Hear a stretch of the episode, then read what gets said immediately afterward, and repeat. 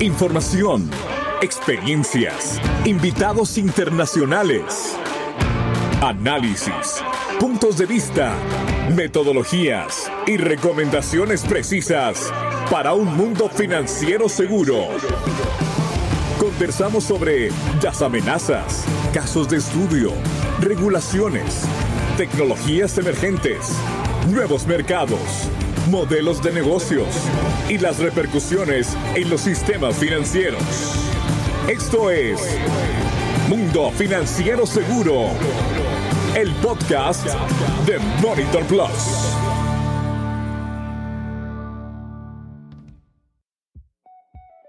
Hola, ¿qué tal amigos? Bienvenidos. Comenzamos desde Ciudad Guatemala el podcast Mundo Financiero Seguro. Es el podcast de Monitor Plus.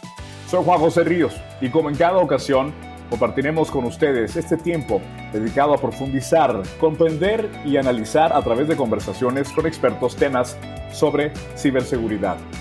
En esta ocasión vamos a tratar varios temas relacionados con el fraude por canales digitales. Y bueno, son muchas las técnicas y engaños que utiliza la delincuencia para apoderarse de los datos e información sensible de usuarios y también de clientes del sistema financiero. Es más que claro que los riesgos y amenazas en el sistema digital hoy día son muy variados. En algunos casos relativamente sencillos como el phishing y en otros casos más sofisticados como el malware o troyanos bancarios. El objetivo del presente podcast es identificar y comprender estas amenazas, cuáles son sus riesgos y cómo han evolucionado. Finalmente, también veremos con nuestros invitados cuáles son las recomendaciones y mejores prácticas a tener en cuenta para detectar y mitigar este tipo de riesgos. En esta ocasión nos acompaña Andrés Huechi, director general de Chiara Tech, graduado de la maestría en Administración de Negocios e Ingeniería en Informática con honores y certificado como PMP ITIL con más de 10 años de experiencia en ciberseguridad y prevención de fraudes. Cuenta con una amplia experiencia liderando procesos y sistemas de seguridad y prevención de fraudes en Latinoamérica, bajo un enfoque en el negocio.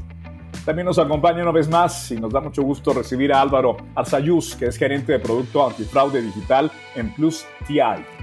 Álvaro, les cuento un poco de su historia, cuenta con más de 30 años de experiencia en el diseño, implementación y administración de soluciones de networking, seguridad informática y de la información enfocadas al sector financiero amplia experiencia en la evolución de riesgos e implementación de nuevas soluciones informáticas para el monitoreo, administración e integración de sistemas complejos de seguridad con el objetivo de proteger sistemas y servicios transaccionales.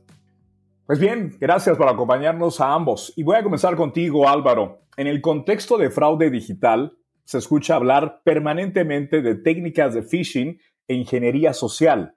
Quiero preguntarte, Álvaro, ¿cuáles son estas técnicas que compartas con nosotros? ¿Cuáles son estas técnicas y cuáles son las diferencias entre ellas? Hola, Juan José. Muchas gracias y pues me alegro nuevamente de estar el día de hoy compartiendo nuevamente este podcast. Como bien lo indicas, efectivamente, eh, en el contexto de fraude digital se escucha hablar permanentemente de estas técnicas de ingeniería social y, temas relacionados con phishing. Entonces, eh, la idea es eh, efectivamente discriminar o identificar cuáles son esas características principales que se tienen desde el punto de vista de lo que es la ingeniería social. Entonces, entrando ya en materia, eh, hablemos primero de ingeniería social. La ingeniería social consiste en engañar a la gente para que ceda su información personal, tal como es contraseñas o datos bancarios, o en, otros casos que, permitan el acceso a un equipo con el fin de instalar software malicioso de forma inadvertida. Son, digamos, de las características principales. E, en, ese contexto, la delincuencia utiliza la ingeniería social con diferentes variables o diferentes técnicas para, para hacer uso de ella. Tenemos, digamos, dentro de estas lo que es el sentido de urgencia, miedo o ansiedad. Aquí, a modo de ejemplo, se genera una sensación de estar en una situación de apuro y la víctima es el único que puede ayudar y esto pues da un empoderamiento y confianza. Normalmente eh, hemos encontrado casos donde el usuario final recibe correos que le están indicando que tiene una multa de tránsito o tiene un embargo judicial y pues eso forma parte de estos sentidos de urgencia y genera pues miedos y ansiedad. Hay otra también, otra técnica en este contexto de ingeniería social que es el, el contexto de autoridad. Se presenta como un cliente importante o un jefe de la víctima y a partir de este esquema pues trata de vulnerar el acceso físico de información. También eh, otra de las características es que hacer que la víctima se comporte como el atacante quiere. Entonces ahí es donde están las, las variantes que te tiene desde el punto de vista de ingeniería social y eso es, un arte, realmente es bastante complejo eh, lograrlo. Otra característica también está asociada a la costumbre, ver a las mismas personas con el mismo uniforme o conductas similares, tanto de horario como ubicación, da por sentado que son personas que pueden pertenecer a la empresa o un grupo social. Entonces, muchas veces hemos visto que el delincuente está en la recepción de un edificio y permanentemente está en esa zona. Entonces, eso genera la sensación de que cuando se acerca a otras personas, diera la sensación de que ya lo conocen porque lo han visto permanentemente y esa persona pues está recabando información como parte de su proceso de ingeniería. También tenemos otras características asociadas a, a lo que es algo por algo hacer sentir a la víctima como si le debiera algo al atacante. E, el atacante le da la sensación de que le hizo un favor o le facilitó alguna, alguna condición y de esa manera generar una sensación de cercanía y familiaridad.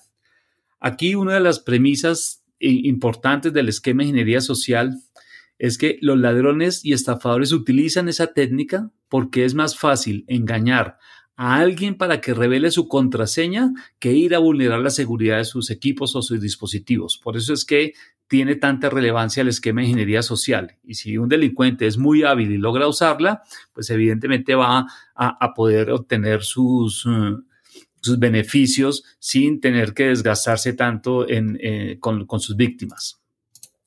Ahora, yendo ya un poco hacia el lado del mundo del phishing, eh, el phishing hay diferentes técnicas de phishing. Está el phishing tradicional, el cual consiste en lanzar de manera masiva un correo electrónico a un grupo de personas para que ingresen un nombre de usuario o contraseña en un sitio web fraudulento que es casi idéntico, inclusive en muchas ocasiones clonan el portal web de la institución y queda exactamente igual que el original, pero este está siendo controlado por el atacante. Esas son las características de phishing. Otra definición también que se puede dar es que el phishing es el acto de intentar engañar a un destinatario mediante un correo electrónico malicioso para que lo abra y siga sus instrucciones. En este caso, el remitente del correo electrónico engaña a la víctima haciendo que el mensaje parezca provenir de una fuente fiable, como puede ser un organismo estatal, oficina de impuestos, la oficina de tránsito, entre muchos. Hoy en día, inclusive ahorita durante la pandemia,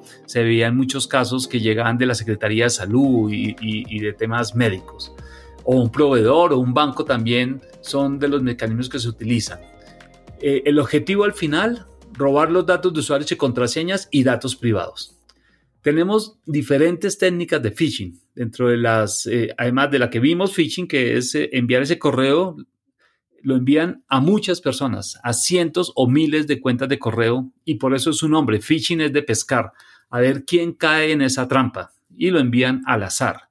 Pero también hay otras técnicas como el spear phishing, a diferencia del anterior, este es más personalizado, incluso puede llegar a contener los nombres y datos personales de las víctimas y suele ser dirigido a un grupo específico de usuarios con un determinado perfil dentro de la empresa. Es decir, ya el delincuente sabe que esta persona es un objetivo de alto valor, bien sea porque tiene unos recursos importantes en su cuenta o bien porque esta persona, por ejemplo, es el gerente de tesorería de una institución o es la persona que controla el acceso de empleados en una institución. Entonces ya saben que es un objetivo, que es un target importante y por eso se denomina spear phishing, muy focalizado. Otra de las características que también se ven muchísimo en el tema de, de, técnicas es el phishing, que el, el enfoque es hacer la pesca, pero a través de mensajes, a través de la voz. Aquí hace alusión, implica una llamada telefónica mediante la cual el delincuente se hace pasar por un representante de una empresa en la cual la víctima tenga algún producto. Por ejemplo, es un operador de un call center de una institución financiera o es eh, un asesor de una compañía telefónica o una compañía de correo electrónico. Entonces, ese es el, contexto que se da normalmente en estas técnicas de, de engaños de ingeniería social y pues estamos haciendo mucho énfasis en el, en el phishing, en el spear phishing, en el phishing, porque son las técnicas que más se están utilizando hoy en día en los contextos digitales. La razón es que para el delincuente es muy económico y muy sencillo armar una campaña de phishing. Entonces, y lamentablemente se sabe que los clientes siguen cayendo a pesar de estas campañas que ejecutan las instituciones financieras para mitigar esa condición, lamentablemente siguen cayendo. El nivel de especialidad que utilizan los delincuentes es tal que logran caer en esa condición. Muchísimas gracias a ti Álvaro. Es sorprendente las técnicas, en todo caso, de carácter inocente utilizadas, las cuales señalaste hace unos minutos. Bueno, ahora vamos con Andrés Wichi, que está en Ciudad de México, nos acompaña en esta ocasión. Andrés, gracias por acompañarnos. Voy contigo ahora. Quiero preguntarte, ¿se tienen identificados ataques que están asociados con la afectación de la integridad? Quiero preguntarte, ¿cuáles crees tú que son estos tipos de ataques? Hola a todos, sobre todo a la audiencia de este podcast. Bueno, antes de empezar a definir los diferentes ataques, creo conveniente que podamos definir qué es la integridad de la información. La integridad de la información es uno de los pilares de la seguridad de la información en conjunto con la confidencialidad y la disponibilidad. Además, la integridad de la eh, información podría definirse como una especie de garantía que tiene que ver con la exactitud y fiabilidad de la información. Por supuesto, cuando hablamos de ataques contra la integridad de la información, hay muchísimos ataques. En el contexto de fraudes digitales, que es el tema principal de este podcast, podemos decir que los principales ataques contra la integridad de la información están asociados principalmente con software no autorizado, que bien se conoce como virus eh, o malware y, una especie en particular de malware, el, ransomware. Entonces, este tipo de ataques que, observamos todos los días en fraudes digitales, tanto en el canal web como en el canal móvil, eh, justamente eh, ponen en riesgo la integridad de la información y déjenme darles algunos ejemplos al respecto. En el canal web, cuando la máquina del cliente, del usuario final, está infectada por un, por un virus, justamente eh, lo que puede llegar a hacer es cambiarle al, cliente de un banco, por ejemplo, la página oficial del banco. No necesariamente se cambia la página para todos los clientes de ese banco, sino que está observándose un cambio en esa máquina infectada, eh, en particular de ese cliente. Entonces el cliente eh, está viendo la página del banco, pero la está viendo modificada, en este caso por este virus, y de esta forma se está afectando eh, la integridad de la información, no solamente de la página, sino también de cualquier información que puede ingresar eh, el cliente a través de la página. Y esto puede dar lugar a robo de información confidencial o inclusive a cambios de los datos que está ingresando el, cliente, por ejemplo, si está intentando hacer una transferencia a un destinatario conocido, podría hacerse un cambio en tiempo real hacia otro destinatario y desviar el dinero en cuestión.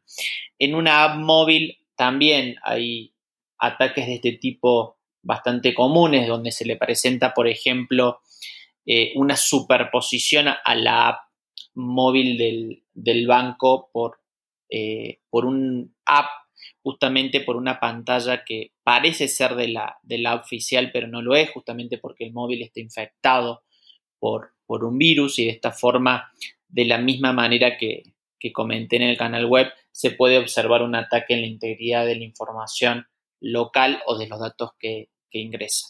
Por supuesto, esto puede extenderse aún más y estamos hablando de ataques contra la integridad de datos que viven en los diferentes almacenamientos que puede llegar a tener una organización. Escapa un poco al, tema de este podcast, pero bueno, vale la pena mencionarlo que eh, este tipo de ataques en, servidores locales o en las nubes de instituciones también son posibles por infiltraciones, tanto de malware como de atacantes externos. Y justamente eh, tienden a poner en riesgo, de la misma forma que en los fraudes digitales a la organización, cambiando la exactitud y la fiabilidad eh, de los datos eh, que viven y que forman parte de, cualquier institución. Gracias Andrés. Ahora vamos contigo Álvaro de nuevo. Como se ha estado indicando en la introducción de este podcast, los riesgos y amenazas van desde temas muy sencillos como el phishing y sus derivados hasta más sofisticados como ya se mencionó el malware o los troyanos. Ahora quiero preguntarte, ¿qué nos puedes comentar de estos últimos? Sí, Juan José. Efectivamente, este contexto de malware o troyanos pues se cataloga hoy en día como de las condiciones más sofisticadas de riesgo que hay, porque evidentemente requiere unos niveles de complejidad mucho más altos para desarrollar este tipo de aplicaciones. Yéndonos ya a, a temas específicos, el malware como tal hace referencia a cualquier tipo de software malicioso que trate de infectar un computador o un dispositivo móvil. Los hackers utilizan el malware con múltiples finalidades, tales como extraer información personal o contraseñas, robar dinero o evitar que los propietarios accedan a su dispositivo. Inclusive llegan hasta dañar y borrar la información que está contenida en sus equipos. Normalmente viene disfrazado de un programa de ofimática tipo PDF, Excel o Word, por ejemplo. Malware está, es el acrónimo del inglés de malicious software, lo cual significa código malicioso. Realmente estos son programas que están diseñados para infiltrarse en un sistema con el fin, como lo indicábamos, de dañar o robar datos e información. Otra de las variantes que se tienen en estas condiciones sofisticadas de, de riesgos son los troyanos. El nombre deriva del mítico caballo de Troya de la Odisea de Homero, que según dice el relato, pues era un caballo enorme de madera que los saqueos usaron para engañar a los defensores de Troya iban los soldados dentro de este caballo de madera y cuando ingresaron al patio en la noche salieron y pues pudieron atacar la, ciudad. Ese es el concepto, esconder dentro de un programa que aparenta ser válido código malicioso o código dañino. Mientras que el malware suele ser destructivo, un troyano eh, trata de pasar desadvertido o inadvertido, mientras que accede al dispositivo con la intención de ejecutar acciones ocultas, uno de los puntos en común con el malware es que los troyanos también llegan disfrazados de archivos legítimos como Word, Excel, PPT o PDF. Entonces, esas son dentro de las características principales que se tienen. Eh, hay, que indicar que los troyanos bancarios, ya que estamos en el contexto de riesgos digitales, todavía están vigentes. La amenaza no cesa. Recientemente, investigadores descubrieron una serie de aplicaciones que se habían descargado un poco más de 300 mil veces en Google Play para equipos Android. Estos simulaban ser escáneres para códigos QR, en otros casos, programas convertidores de imágenes a archivos PDF o incluso monederos de criptodivisas. Entonces, aquí lo que estamos viendo es que efectivamente eh, programas que aparentemente que aparentan ser válidos, realmente internamente están eh, teniendo pues algún tipo de, código malicioso. Entonces hay que tener mucho cuidado en ese contexto. Inclusive muchos de estos programas que les estoy contando estaban cargados en las tiendas de Google Play. A pesar de todos los esfuerzos que hace esta firma, pues fíjate que lograron eh, colarse eh, de alguna manera algunos de estos programas y pues obviamente eso es una de las características. Eh, uno de los temas del malware que ha estado detrás de esta campaña, que ha utilizado múltiples eh, docenas de aplicaciones, se conocen como Anaxa, el troyano bancario más avanzado de Android, que según los investigadores, pues eh, estuvo muy vigente en este, en este proceso que les estoy comentando. Otra de las características también ya para cerrar, pues es uno de los casos más sonados, es el WannaCry muchas organizaciones fueron víctimas del ciberdelito en los últimos años y uno de esos es eh, efectivamente todo el tema del ransomware. Uno de esos programas que lo que se hace, que lo que se encarga es de secuestrar la información. Hay muchos datos relacionados con, este, con, este, con esa condición que se presentó, eh, afectó muchas instituciones a nivel mundial como Telefónica, FedEx, Nixon, Banco de China, Petrobras, etc. Tenemos datos de, de infección alrededor de unos 15 millones de equipos alrededor del mundo. Entonces, hay que tener mucho cuidado con este contexto. Eh, muchísimas gracias, Álvaro. Importante, interesante y sorprendente. Continúo con la información que nos están compartiendo. Andrés, regreso contigo. Considerando y tomando en cuenta que una de las premisas de las hipótesis de, los, de la delincuencia, vamos a decirlo, es mantener es, pues, prácticamente el anonimato, ¿cuál serían entonces las técnicas y recursos que se deben de utilizar por parte de los ciberdelincuentes para ocultar, en este caso, la identidad? Bueno, eh, justamente antes de entrar a los diferentes tipos de anonimatos para ocultar la, identidad, me gustaría hacer una breve introducción acerca de este tema. En general, cuando uno, una persona navega en Internet, tiene asignada una dirección IP pública única que identifica su conexión, de tal forma que es posible saber eh, ante el acceso a una web o algún otro tipo de servicio, quién se ha conectado, desde dónde y cuánto tiempo. Cuando hablamos de navegación anónima o cuando hablamos de técnicas para justamente conseguir el anonimato, es la posibilidad de acceder a sitios de Internet que pueden estar tanto en la web como en Deep Web sin que se pueda identificar a la persona o al dispositivo que está usando esa persona entonces nos referimos más que nada a la parte de identificación de la misma, eh, dado que la privacidad no hace referencia a, un tema mucho más, mucho más amplio. Entonces, eh, cuando nosotros eh, accedemos a los diferentes, digamos, servicios de Internet, todo queda almacenado entre, en un registro que se conoce como log y justamente es ese log quien almacena esta dirección IP pública que comentaba recién. ¿no? Si cruzamos los datos de este registro con nuestro servicio de Internet, con nuestro proveedor de Internet, se podría determinar justamente quién es el propietario de esa IP pública en ese momento. Por supuesto, esta información no es eh, accedida por cualquiera, sobre todo las fuerzas eh, que tengan que ver con seguridad o, fuerzas de la justicia tienen acceso o pueden solicitar esta información para investigaciones adicionales. Ahora bien, las técnicas más comunes eh, para tener el anonimato, para navegar de forma anónima, hay varias. La forma más sencilla, más básica, tiene que ver con conectarse desde una red local con varios equipos, donde todos ellos salgan con la misma IP pública, entonces es difícil conocer quién, ¿no? De todos esos equipos, que pueden ser cientos, miles, dependiendo del tamaño de la red, es quien accedió a ese recurso en particular en Internet. Si modificamos la dirección física de nuestras tarjetas de red, que se conoce como MAC, es un identificador asociado a nuestras tarjetas de red, eh, para lo cual existen varios software o varias técnicas para justamente modificar esta dirección física que es única para todas nuestras, para las tarjetas de red y además usamos una red Wi-Fi pública entonces mejoramos aún más eh, el anonimato ¿no? es otra de las técnicas que, que también se utilizan sin embargo, eh, hay eh, otras técnicas como un proxy web, un servidor proxy, una red privada virtual conocida más comúnmente como VPN, red store, y vamos a empezar a hablar muy brevemente de cada una de ellas.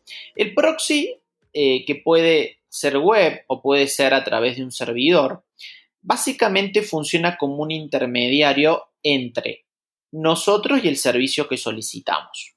Entonces, cuando hablamos de un proxy web, hablamos de una página web donde nos podemos conectar y a través de este intermediario, ¿no? nosotros podemos acceder a los diferentes sitios de Internet y de esta manera es una forma que los defraudadores o los ciberdelincuentes pueden conseguir el anonimato. ¿no? Hay muchos servicios de proxy web, entre ellos HideMe, ProxySite, entre otros. ¿no? Pero el mecanismo es acceder a la página web, que es el proxy web, y en esa página nos va a pedir justamente la dirección, el sitio de internet al que queremos navegar. Pero todo va a salir a través de este intermediario. Después tenemos el servidor proxy, que es muy similar a la anterior, pero eh, la ventaja que ofrece esta técnica es que permite trabajar con más servicios y protocolos, no solamente por eh, páginas web como la anterior. Después, eh, la otra técnica que comenté al principio es la red privada virtual o VPN. Esto es también es una técnica un poco más avanzada que las anteriores, pero básicamente es usar una red extensa de forma segura o lo más segura posible para conseguir el anonimato. Esto está basado en un programa que se instala localmente, eh, que puede ser un, software o puede ser una extensión de un navegador muchas veces, que nos proporciona acceso a esta red privada virtual o VPN, cifrando todas las comunicaciones de entrada y salida. En general estas redes VPNs eh, si bien hay algunas gratuitas, eh, en general es un servicio pago asociado con un fee mensual. Y por último, una de las técnicas ya más avanzadas es la red Tor. La red Tor, bueno, está basada en la utilización de un software libre en general. Por ejemplo, hay un, hay un navegador que se utiliza, eh, o más de un navegador que se utiliza justamente para estos fines. Entonces, que suele ser un navegador de software libre, gratuito, para conectarse a una red distribuida de servidores llamados Onion Routers en Internet, en donde justamente el objetivo es intercambio de comunicaciones entre usuarios para no develar la identidad. Todas las comunicaciones en este caso están cifradas, no se podrá acceder a su contenido y es una de las técnicas más comunes y más seguras que utilizan los ciberdelincuentes para asegurar eh, justamente el anonimato. ¿no? Eh, si bien eh, vamos a hablar más adelante algunas de las contratécnicas justamente para develar ¿no? este tipo de anonimatos y muchas veces recuperar la IP de donde están viniendo estas conexiones, la red Store eh, cada vez más se hace eh, difícil poder eh, primero identificar ¿no? del origen de este tipo de redes y sobre todo descubrir justamente la IP pública real donde están viniendo las, las conexiones. Bueno, hasta el momento hemos hablado ampliamente de los riesgos y de las amenazas en canales digitales. Ahora vamos hasta Colombia para preguntarte, Álvaro, ¿cuáles serían las principales recomendaciones que podrías compartir con nosotros, adicionalmente a las mejores prácticas para establecer medidas de mitigación? De acuerdo, Juan José. Pues evidentemente sí hay muchas recomendaciones ante las diferentes modalidades. Veamos inicialmente la, parte de phishing eh, desde dos puntos de vista. Desde el punto de vista del usuario final, que es el que finalmente vemos como el eslabón más débil de esta cadena. A nivel de recomendaciones, decir que la primera línea de defensa es el mismo usuario. Ante situaciones de incertidumbre, dudas o presiones, la recomendación es no responda a requerimientos de información y consulte directamente con la institución o persona para verificar si esa petición que le están haciendo es legítima. Hay una premisa interesante que se puede aplicar siempre, es pare. No sea a la presión de un correo o mensaje a pesar de que le están indicando que el tema es grave o que le van a afectar. Piense antes de contestar. Esa es la primera premisa. La segunda es mire, revise cuidadosamente si la, información que le están solicitando, verifique si tiene sentido, si eh, verifique siempre que el acceso a, las páginas web sea digitándolas directamente en el navegador y no a través de links que le están llegando a través de los correos electrónicos. Y la última premisa es llamar. Ante una solicitud de información donde le piden una identificación, una contraseña, número de tarjeta, etcétera, directamente contacte a la institución, a la empresa, al banco, a la, a la, entidad que le está haciendo el requerimiento. Eso desde el punto de vista del phishing a personas. Ahora, desde el punto de vista de instituciones, por supuesto, la recomendación es tener medidas anti-phishing. Ya lo decíamos, una de las principales técnicas que utiliza la delincuencia es clonar los websites de las instituciones para armar las campañas. Ya hoy en día la tecnología permite eh, tener sensores a nivel de los portales que permitan identificar en qué momento el portal fue clonado y se está intentando activar en un sitio que no es el original de la institución.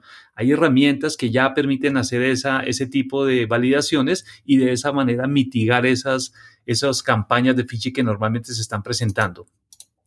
Otros, otras mejores prácticas de prevención de fraude que sean, y, y, y ya es a nivel institucional, es Primero, comprender las actuales y nuevas amenazas de negocio.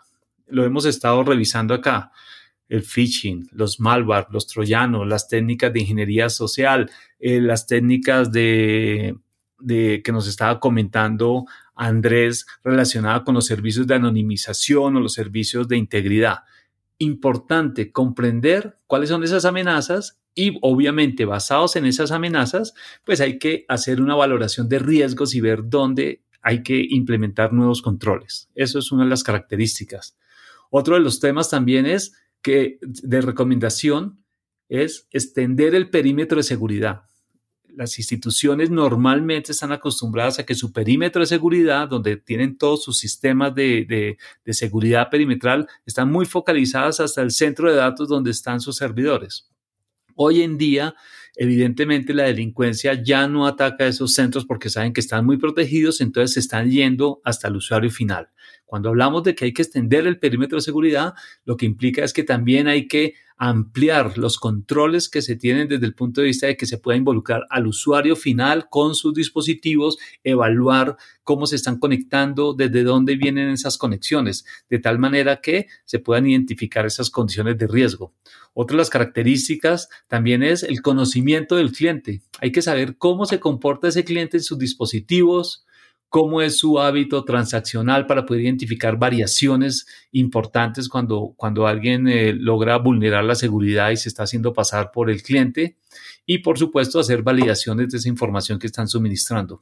Y una de las características, por supuesto, de mitigación importante y de mejores prácticas es hoy en día contar con el mecanismo de autenticación fuerte, aplicar esa premisa de combinar algo que uno sabe con algo que uno tiene o algo que uno es. Ahí se aplica el concepto de mecanismos de autenticación fuerte. Y finalmente, también, como lo decíamos a nivel institucional, hay que establecer monitoreo y controles de fraude interno.